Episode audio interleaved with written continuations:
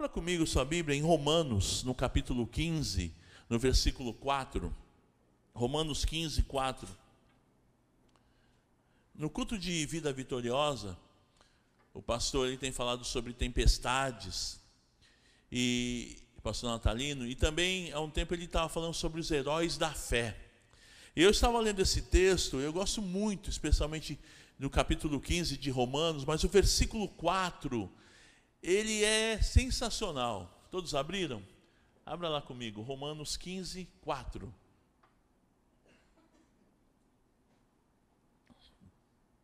Olha a riqueza desse texto. Pois tudo que foi escrito no passado foi escrito para nos ensinar de forma que, por meio da perseverança e do bom ânimo procedentes das Escrituras, mantenhamos a nossa esperança. Então eu vejo aqui duas coisas importantes para que a gente tenha a palavra de Deus como leitura, como regra de fé, como direção para as nossas vidas. A palavra de Deus lá no Salmo diz que lâmpada para os meus pés é a tua palavra e luz para os meus caminhos. Então a palavra de Deus ela tem esse poder de nos dar direção. Mas a primeira coisa que eu vejo nesse texto, que a palavra de Deus, ela, ela nos traz ensino. Ela nos traz ensino, perseverança e bom ânimo. Para quando? Para hoje. Para os dias atuais. Ela nos traz ensino, perseverança e bom ânimo para hoje. E também para amanhã, para o futuro, ela nos traz esperança. Amém? Ela nos ensina, ela nos traz bom ânimo, mas para amanhã eu tenho esperança. Pode crer que amanhã tem coisas grandes. Porque a promessa do Senhor é que estaria conosco todos os dias. E quando eu leio essas lindas histórias bíblicas, quando eu leio dos heróis da fé e de tudo que Deus fez, eu tenho essa visão de um Deus grande, que assim como cuidou daquelas pessoas, de homens e mulheres que confiaram no Senhor, Ele vai cuidar de nós. Amém? Você crê nisso? Glória a Deus. E, e, eu queria ler com vocês, na verdade só foi um pretexto, mas o texto que eu queria trazer para vocês está em Marcos, no Evangelho de Marcos, no capítulo 16. Abra lá, por favor. Marcos capítulo 16. Porque enquanto você abre, a gente pensa nos heróis da fé e logo vem em mente né, os atos heróicos de Josué, é, de Abraão, de Isaac, de Davi, né, atos heróicos desses homens. Mas na verdade, o maior ato que esses homens tiveram foi o confiar em Deus. Amém? Realmente o que fez a diferença e o que faz a diferença na vida com Deus é a nossa confiança que nós podemos ter nele. Marcos 16, versículo 6. Vamos ler o 6 e o 7.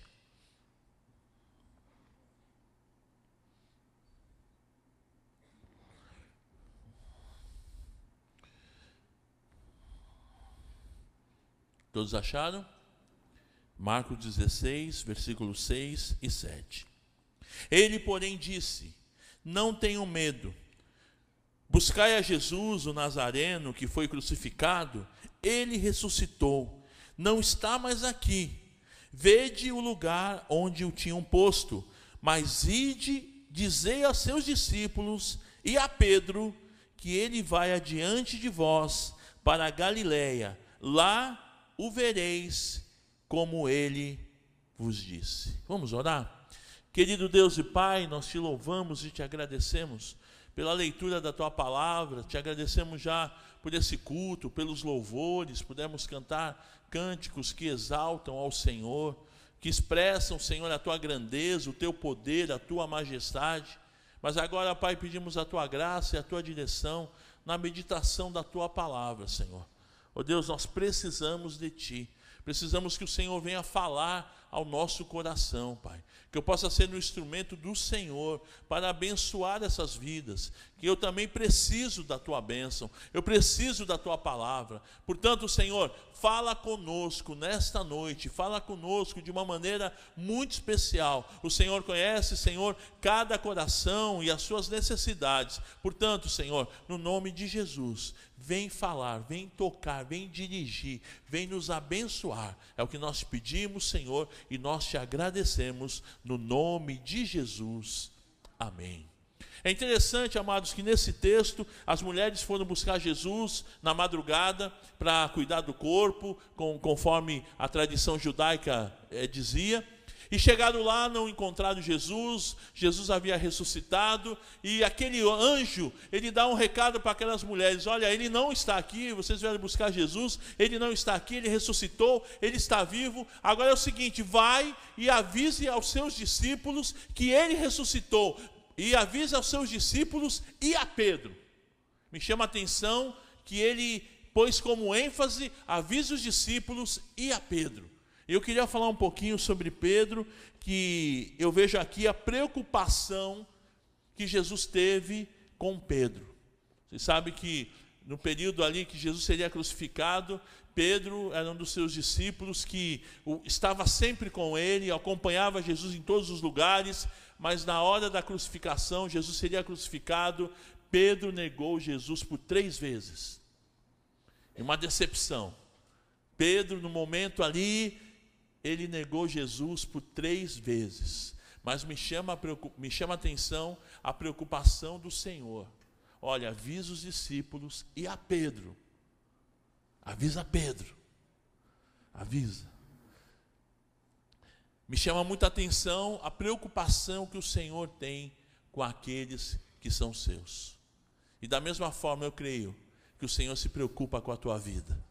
Ele conhece as tuas dificuldades, ele conhece as tuas lutas, ele conhece as tuas limitações e ele se preocupa muito com você.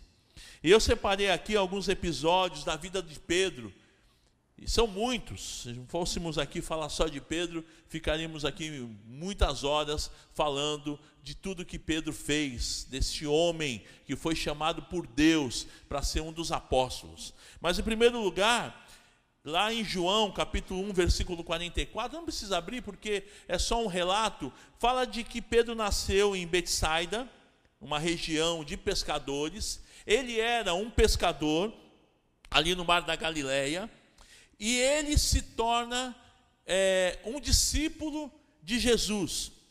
E lá em Lucas 5, versículo 10 e 11, diz assim a palavra do Senhor, do chamado né, de, de Pedro e de alguns dos discípulos também. Como também Tiago e João, os filhos de Zebedeu, sócios de Simão, Jesus disse a Simão, que é Pedro: Não tenha medo, de agora em diante você será pescador de homens. Eles então arrastaram seus barcos para a praia, deixaram tudo e o seguiram. Esse episódio é muito interessante, Pedro estava lavando as redes junto com seus companheiros de pesca. Eles tentaram pescar a noite inteira e não conseguiram pescar nada. E Jesus então chama ele e fala: Pedro, você empresta o seu barco? E Pedro imediatamente emprestou. Jesus subiu no barco e pregou o evangelho ali. E anunciou a palavra. E Pedro estava ali limpando a rede, lavando, deixando a, a coisa pronta para a próxima pesca. E, e tal, e foi ouvindo aquela palavra de Jesus. E certamente a palavra foi entrando no seu coração e foi transformando a vida daquele homem. Após ele pregar, ele chega para Pedro e fala assim: Olha, é o seguinte, pega o barco, vai mais adiante, que ali você vai pegar muitos peixes. E Pedro questiona, né? Poxa Senhor, a gente ficou a madrugada, a noite inteira pescando e não pegamos nada mas sobre a tua palavra eu vou. Então Pedro se mostra aqui um homem obediente. Ele era um pescador profissional, era um homem experiente na, na área de pesca, mas ele obedeceu à voz do Senhor. E você conhece a história, eles pegaram muitos peixes, eles tiveram que pedir ajuda para outros pescadores com os barcos, porque era tanto peixe que o barco ia afundar pelo peso. E aí foi a primeira experiência. E de, de imediato, ele seguiu Jesus e ele se tornou um discípulo do Senhor. Então, a primeira característica que eu vejo aqui em Pedro do seu chamado foi o seu ímpeto. Ele era impetuoso. E ele, da mesma forma que ele precisava da, da pesca, ele vivia da pesca, ele não teve dúvida em ser um seguidor de Jesus. Segunda coisa que me chamou a atenção na vida de Pedro é que ele reconheceu Jesus como Senhor na região de Cesareia de Filipe. É uma, uma passagem muito conhecida em Mateus 16, versículo 13 até o 16, se você quiser anotar, quando ele diz assim: Tu és o Cristo, o Filho do Deus vivo. E o Senhor diz: Não foi carne ou sangue que te revelou, mas o meu Espírito. Então Pedro era um homem que era usado por Deus, e naquele momento ele disse: Tu és o Cristo, o Filho do Deus vivo. Então mostra um homem que tinha o um coração nas coisas de Deus, que era sensível ao Senhor. Mas também ele também era homem, sujeito às tentações, às lutas. E a terceira característica que eu vejo em Pedro, no mesmo capítulo, capítulo 16 de Mateus, no versículos 21 até 23, Jesus ele está ali falando que ele deveria ser morto, que ele ia ser crucificado, que ele ia ser entregue e que era necessário que isso acontecesse para que a gente fosse salvo, né? A salvação ela, ela veio através do sacrifício de Jesus. Na cruz, ele levou sobre si o meu e o teu pecado. Então, Jesus estava ali decorrendo o plano de Deus para a sua vida e para as nossas vidas. Então, Pedro, ele reprova Jesus. Alguns momentos atrás, ele exaltou, ele foi usado por Deus, tu és o Cristo, o Filho do Deus vivo, e o próprio Senhor diz: Olha, foi o Senhor que te inspirou a falar isso, foi o Espírito de Deus. E em seguida, ele diz assim: Tem compaixão de ti, Senhor. Isso não vai te acontecer. É, tipo assim, Senhor, o senhor está equivocado. Não vai acontecer, tem compaixão de ti. Mas Jesus então o repreendeu. Olha o que Jesus disse para Pedro. Anteriormente ele disse: Olha, não foi carne nem sangue que te revelou, mas o meu espírito. E na sequência, ele diz assim: arreda Satanás. arreda Satanás. Em questão de minutos, Pedro da brecha e é usado pelo inimigo. E quando eu vejo tudo isso, sabe o que me chama a atenção e, e vem ao meu coração? Que assim como Pedro, nós somos iguais nós somos volúveis. Uma hora nós somos na benção, saímos do culto na, na pegada. Eu costumo dizer, às vezes, o, o irmão traz uma palavra, o pastor está pregando, fala, hoje ele está no óleo, está no azeite, está cheio do poder. E às vezes a gente sai do culto abençoado, aí chega no estacionamento, teu carro está preso. E você já tinha feito planos, vou comer aquela pizza, vou fazer isso, vou fazer aquilo, vou ver o gol das, da, os gols da rodada. E aí você perde, em alguns minutos, você esquece toda a bênção do culto, porque você se distraiu. E foi o que aconteceu com Pedro. Ele se distraiu. E é interessante que foi num ponto que Jesus ele repreendeu, porque salvação sem cruz não existe. E era o alvo de Satanás que não houvesse a crucificação, que não houvesse a morte de Jesus na cruz, porque ele sabia que através da morte de Jesus era a saída para a salvação do ser humano. Então, por isso que Jesus, de, de imediato, ele diz: Satanás, eu te repreendo, Satanás. Eu fico imaginando o susto dos discípulos. Meu, o que aconteceu? O cara foi elogiado alguns minutos atrás e agora já está sendo é, repreendido. Que loucura! Esse era Pedro. Quatro, quatro, a quarta coisa que eu vejo em Pedro é que Pedro, Tiago e João, eles testemunharam um dos momentos mais lindos, que foi a transfiguração. Pedro, Tiago e João acompanharam Jesus até o monte, certamente o Monte Hermon, e ali eles testemunharam a transfiguração. Ou seja, eu percebo um Pedro fiel a Deus, um Pedro que acompanhava Jesus em todos os momentos, não só acompanhava, mas era convidado para estar com Jesus. Sempre você percebe, Pedro, Tiago e João estavam sempre ali com Jesus, eles eram íntimos, o Senhor tinha doze discípulos, mas esses três, eles estavam em, em momentos específicos com o Mestre. Essa é uma característica de Pedrão, camarada que estava sempre perto de Jesus. Portanto, é, talvez aquela decepção, né? um cara que estava sempre junto de Jesus, e quando Jesus mais é, precisava, que foi no momento ali que ele estava sozinho e ia ser crucificado, Pedro negou é, de uma forma terrível, três vezes. Eu não conheço, eu não sei quem é. Não, não, não conheço esse homem. Já pensou? E o coração de Pedro, como ficou? E a gente sabe né, que ele se arrependeu, que houve um arrependimento muito grande. Mas certamente foi uma decepção. E o início do, do texto que nós lemos lá mostra Jesus se preocupando com Pedro. Olha, fala para os discípulos que, eu, que ele ressuscitou, mas ó, avisa Pedro. Ele estava preocupado com Pedro. Meu irmão, o Senhor se preocupa com você. Ele está preocupado com as suas lutas, ele está preocupado com as suas dificuldades. Mas você pode dizer, mas eu sou falho, eu sou pecador, eu piso na bola, meu Deus, eu faço tantas coisas erradas. Mas você tem um coração arrependido, como o de Pedro. Você tem buscado servir a Deus, você tem buscado agradar a Deus, você crê no Senhor, Ele se preocupa com a tua vida, Ele está muito preocupado com o teu coração, e Ele quer te abençoar, Ele quer te dar vitória, Ele quer fazer coisas grandes e maravilhosas na tua vida, no nome de Jesus. Você crê nisso? Glória a Deus. Falando um pouquinho ainda sobre essa, esse episódio, lá em Mateus 26, fala sobre quando Jesus ele nega, é quando Pedro nega Jesus três vezes, na noite da véspera da crucificação.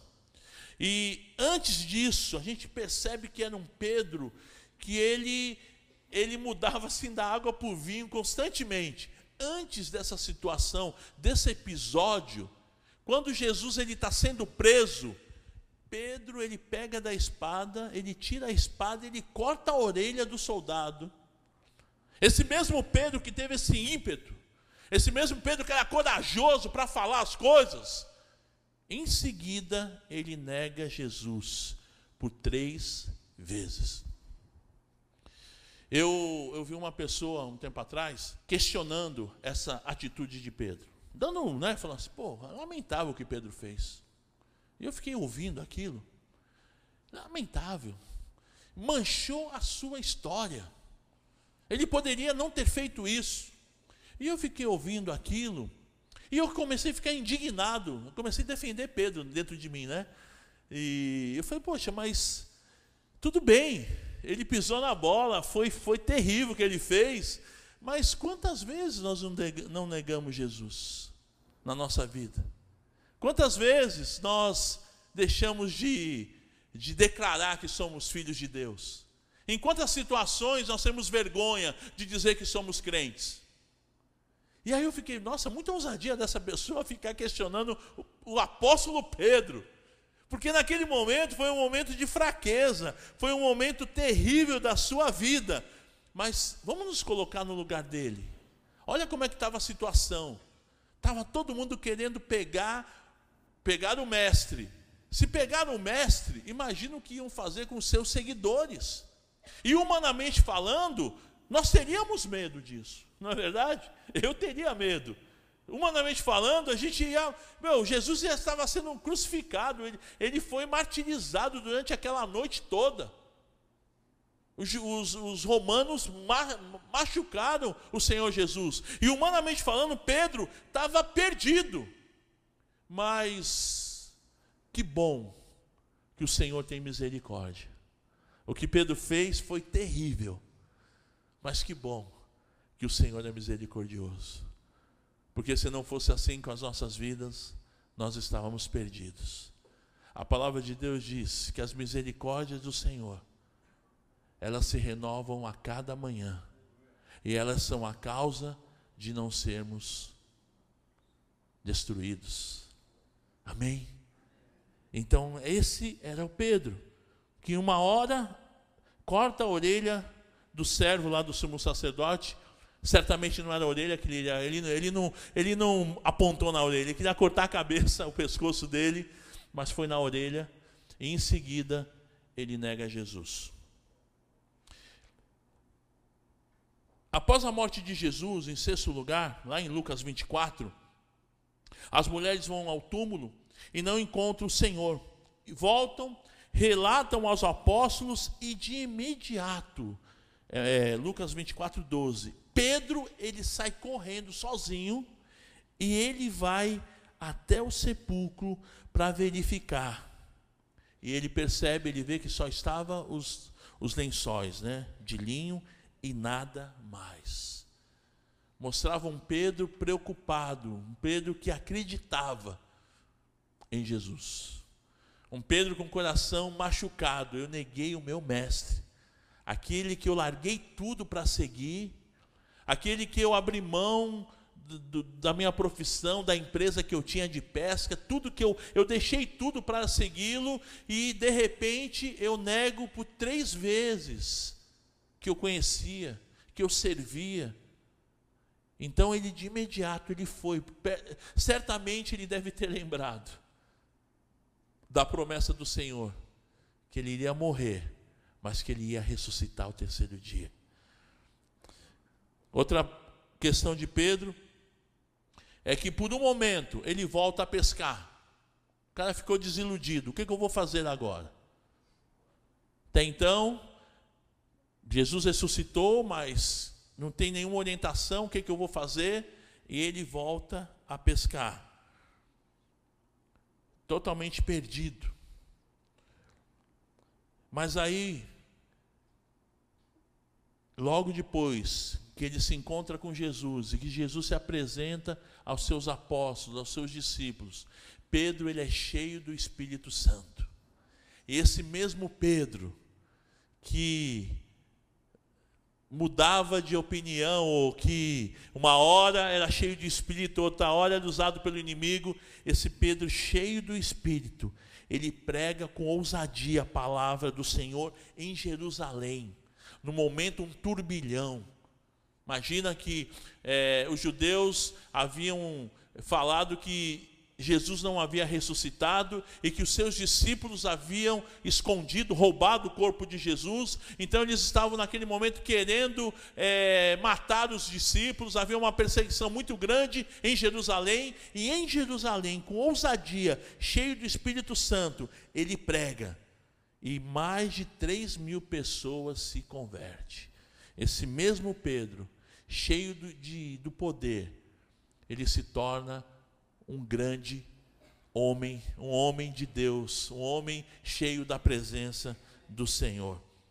E por fim, que eu vejo aqui em Pedro, ele pregou aos gentios após uma visão, lá em Atos 10, ele vai pregar, então ele segue para a Judéia, Samaria e ele sai testemunhando aos gentios, ou seja, aqueles que não eram é, judeus, ele começa então a anunciar o evangelho, o evangelho ele começa a crescer através da vida de Pedro. Meu, eu poderia ficar aqui horas falando de Pedro, das experiências, mas eu queria agora falar o que, que nós podemos aprender com a vida de Pedro. Isso que me chamou a atenção, eu estava orando e pensando quantas coisas que eu tenho como ensino que através deste homem, Pedro, que foi um homem que deixou tudo, que largou a sua profissão, que largou a pesca para seguir a Jesus, o que, que nós aprendemos? Primeira coisa que eu queria compartilhar com os irmãos. Ele tinha um temperamento muito forte, ele era sanguíneo, E o sanguíneo é aquele que pensa com a boca. Não sei se você conhece alguém assim. Pessoa pensa e fala. Aí já era, né? Pensou, falou e aí destruiu a amizade. Mas Pedro ele era assim, ele pensava e falava. Era impossível, agia sem pensar. Ele era falho, como eu e como você. Primeira coisa que eu aprendo é que Pedro era falho e que eu também sou. E que Deus te ama a si mesmo. Deus te ama, querido. O Senhor te ama do jeito que você é, com todas as suas falhas, com todas as suas limitações. O Senhor te ama. Segunda coisa que me, me eu aprendo, mas com tudo isso, ele foi obediente ao chamado do Senhor. Ele largou as redes e ele obedeceu o chamado e ele seguiu Jesus. E com todas as suas limitações, com todas as suas falhas, ele se tornou uma bênção nas mãos de Deus. O Evangelho foi anunciado e chegou até nós, certamente pela, pela disposição deste homem e pela disposição de muitos outros, mas porque Pedro ele obedeceu o seu chamado, com todas as falhas, com esse temperamento impulsivo, ele não abriu mão da sua fé. Que assim seja conosco. E eu pensava, Senhor, que eu possa ser como Pedro, com as falhas, com as dificuldades, mas não abrir mão da minha fé. Confiar no Senhor, independente da luta e dificuldade que eu possa estar passando. Em terceiro lugar, ele se tornou íntimo de Jesus. Em muitas situações, ele se encontrava perto de Jesus, lá no Monte da Transfiguração, andando sobre as águas. Em alguns momentos, ele estava ali com Jesus. Jesus ia orar e mandava chamar Pedro. E eu pensei, Senhor, eu quero ser íntimo do Senhor, que eu possa ter intimidade, que eu possa estar na tua presença em todos os momentos da minha vida.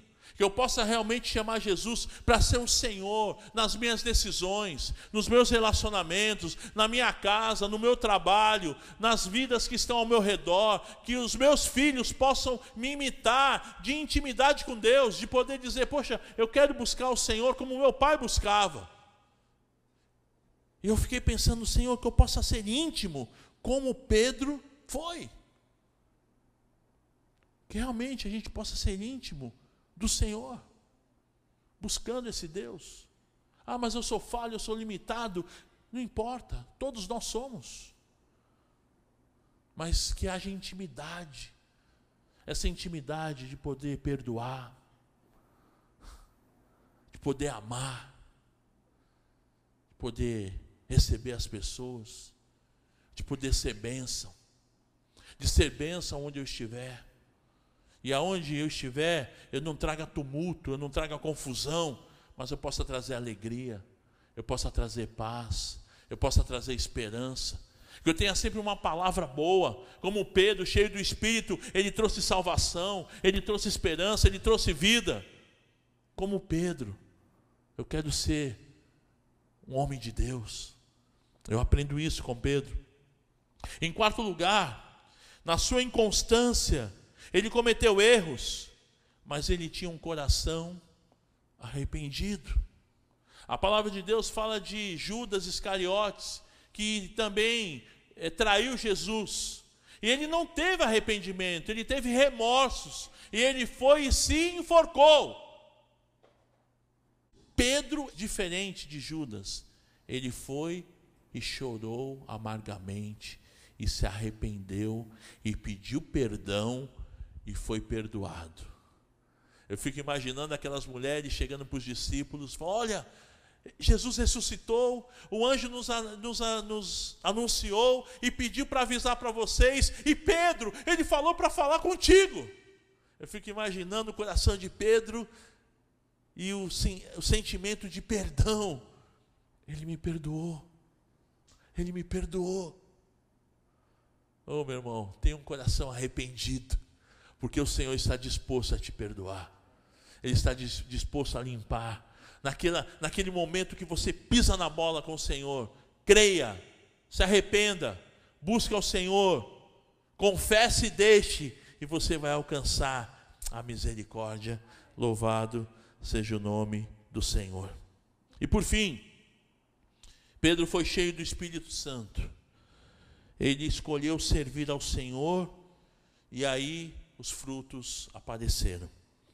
E naturalmente, com um temperamento predominante sanguíneo, mas agora transformado. Não sei qual é o tipo de temperamento que você tem, mas se você é cheio de Espírito de Deus, se você se encher da presença do Senhor, o teu temperamento ele vai ser transformado pelo Senhor.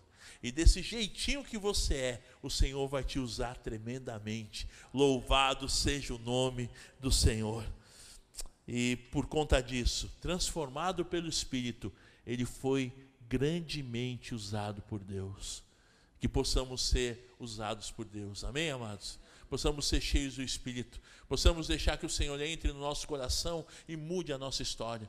Que a gente não venha a ser dirigido pela, pelos nossos sentimentos, mas possamos ser dirigidos pelo Espírito Santo de Deus. E certamente o Senhor vai te usar e grandes coisas vão acontecer através da tua obediência, através da tua vida.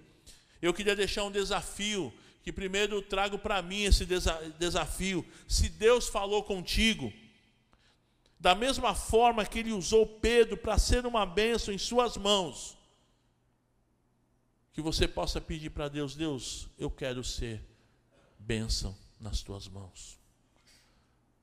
Minha oração é, Senhor, assim como o Senhor usou Pedro, com todas as suas deficiências, com todos os seus.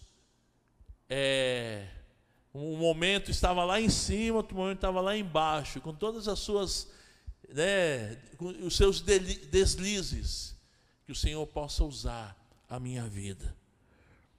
Mesmo que eu seja falho, como Pedro, inconstante, falador, melancólico. Melancólico aqui é mimimi, cheio de mimimi, ninguém me ama, ninguém me quer, eu sou a vítima. Tinha uma novela, né? A próxima vítima. Então, a síndrome da próxima vítima. Ai, a minha vida foi a pior, a minha doença é a pior, a minha família é a pior. Sabe? sem melancolia, mesmo que eu seja assim, medroso, Deus quer mudar a minha história. E eu comecei a pensar que eu sou muito parecido com Pedro, e eu falei: Senhor, muda, muda, tem misericórdia da minha vida. E se Deus falou ao teu coração, como Ele falou ao meu, você possa, e você deseja mudança, vai ficando em pé no teu lugar, querido. Gostaria que você colocasse a tua vida diante do Senhor. Senhor, eu, eu me sinto como um Pedro, com falhas, com dificuldades, com limitações, mas eu creio num Deus que pode mudar a minha história. Como mudou a de Pedro, e esse homem se tornou um instrumento tremendo nas mãos de Deus. Este homem que ele não tinha cultura, ele era um pescador, era um homem simples. E as autoridades perceberam que ele era uma pessoa que não, que não tinha cultura, era iletrado, né? não, não era um homem estudioso pelas suas palavras, palavras que. Mas ele tinha algo que era o poder de Deus. E que as pessoas possam olhar para a gente e poder dizer: não, Jesus está nessa pessoa, Jesus está em você. Que você possa ser íntimo, como Pedro se tornou íntimo de Jesus. Eu fico imaginando que no, Jesus não, não tirou no para ímpar e escolheu três. Eu fico imaginando que Jesus escolheu os três que queriam estar com Jesus, que estavam constantemente na presença de Jesus. E Pedro era um desses. E que a gente possa estar na presença do Senhor. A palavra de Deus diz: Buscar-me-eis e me achareis quando me buscar de todo o coração. É buscar, não é buscar de qualquer maneira, mas é buscar de todo o coração.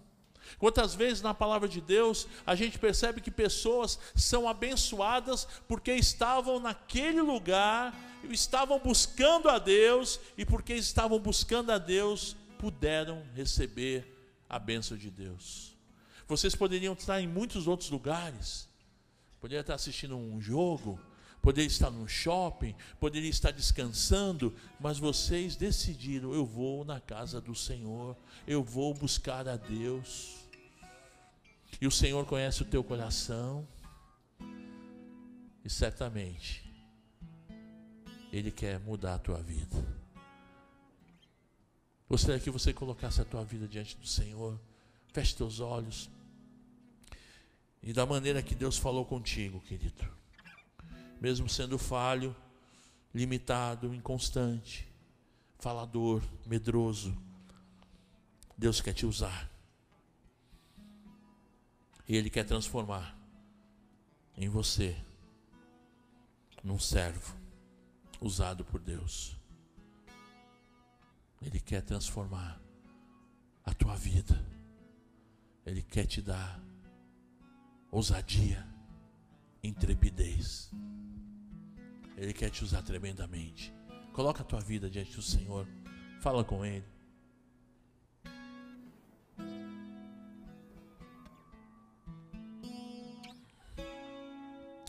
Glória a Deus. Louvado seja o teu nome, Senhor. Te agradeço, ó Pai, pela tua palavra, que é tão especial.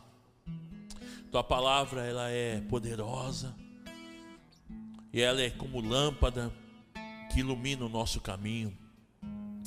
É como lâmpada que mostra como devemos andar e onde devemos andar.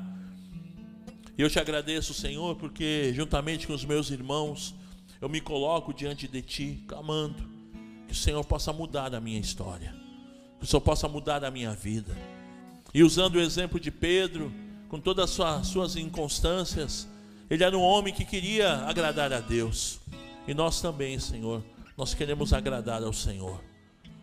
Queremos ser íntimos do Senhor. Queremos buscar ao Senhor em primeiro lugar sobre as nossas vidas. Valorizamos a tua presença, Senhor. Reconhecemos que tu és Deus. Reconhecemos que fora de ti não há salvação e que o Senhor é a nossa esperança. Reconhecemos também, Senhor, que somos falhos, que somos limitados, que somos pequenos, mas o Senhor é grande, o Senhor é poderoso, e a tua palavra diz que a causa de não sermos consumidos é a tua misericórdia. Obrigado, Pai. Obrigado, Senhor. Perdoa-nos as vezes que nós não confiamos em Ti. Perdoa-nos, Senhor, das vezes que nós dependemos da nossa força. Perdoa-nos, Senhor, das vezes que nós olhamos as circunstâncias e não o Senhor. Queremos olhar a Ti, Senhor. Queremos permitir que o Senhor enche as nossas vidas. Queremos ser cheios do Senhor, cheios do Teu Espírito. Ah, Senhor, faz isso na nossa vida.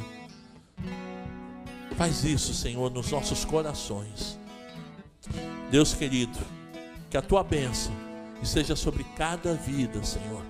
Que a tua bênção, Pai, seja sobre cada um desses corações que estão de pé ó oh, Pai, motivados pelo Teu Espírito Santo. O Teu Espírito Santo é que convence, o Teu Espírito Santo é que fala aos nossos corações. Que o Senhor, de uma forma tremenda, o Senhor possa estar trabalhando nesses corações. Oh Deus amado, nós te pedimos isso e nós já te agradecemos no nome de Jesus. Amém. Glória a Deus.